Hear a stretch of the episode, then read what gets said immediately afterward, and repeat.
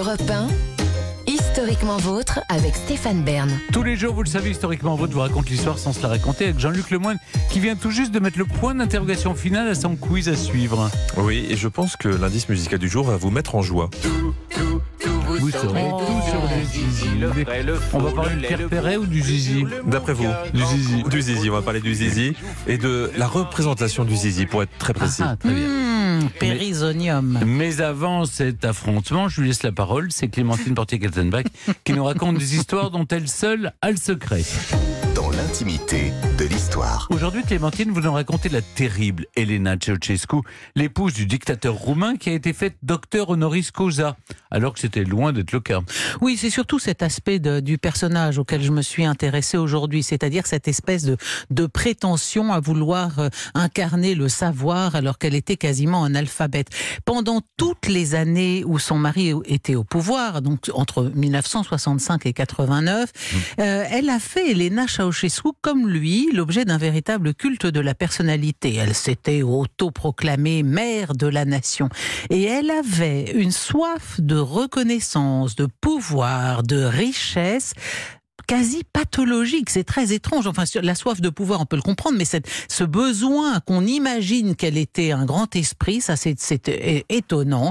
Et hum, elle a œuvré toute, pendant toutes ces périodes de pouvoir pour qu'on la considère comme une grande scientifique. Or, née dans une famille paysanne d'une petite ville de près de Bucarest, elle avait été très très mauvaise en classe, elle avait abandonné l'école à 14 ans.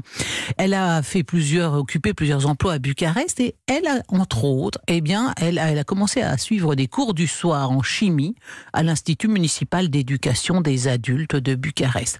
Elle a été fichue dehors parce qu'elle avait Hmm. triché euh, à l'examen et menti sur le fait qu'elle avait son bac qu'elle n'avait pas.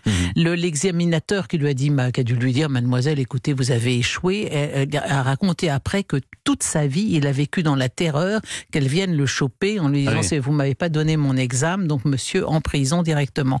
En tout cas, examen ou pas. Elle est l'épouse du nouveau chef d'État de la Roumanie. Euh, Ceausescu est, devenu chef d'État de la Roumanie en 1967. Donc, quand vous êtes la femme du patron, eh ben, euh, ça vous permet d'obtenir votre doctorat sans trop travailler.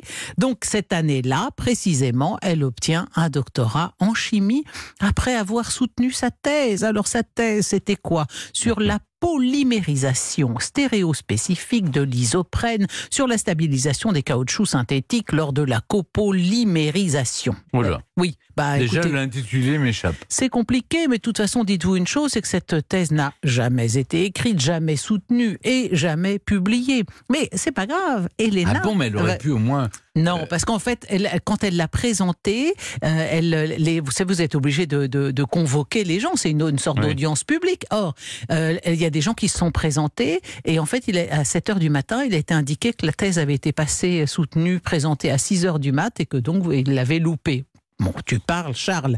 En tout cas, elle va continuer son petit bonhomme de chemin euh, dans, le, dans le domaine de la chimie. Euh, elle va devenir euh, professeur, docteur, ingénieur Elena Ceausescu. Elle publie des études, des études dont elle n'a jamais écrit le moindre mot, ni même une virgule. Leurs vrais auteurs bah, n'ont pas le choix. On va les chercher, on leur dit Hmm. écoutez, vous faites ça et, et vous serez remerciés pour votre travail et, et votre discrétion. Elle devient directrice de l'Institut roumain de chimie de Bucarest, puis présidente du Conseil national de la science et de la technologie. Tout, tout ce qui se fait en recherche passe par elle. C'est quand même euh, aberrant. Mais elle y connaissait quelque chose ou Non, rien elle tout connaissait rien du tout. Je pense qu'elle était capable de, de, euh, de, de mimer certaines choses Oui. pour, faire, pour faire illusion.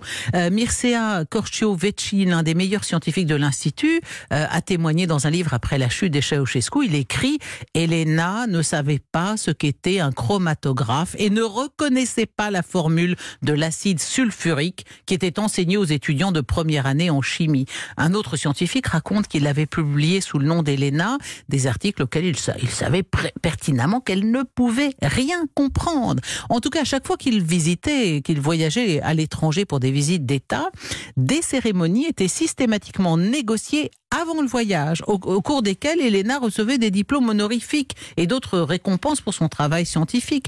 Mais par exemple, en 75, elle est faite docteur honoris causa de l'université de Et de l'université de Jordanie à Amman.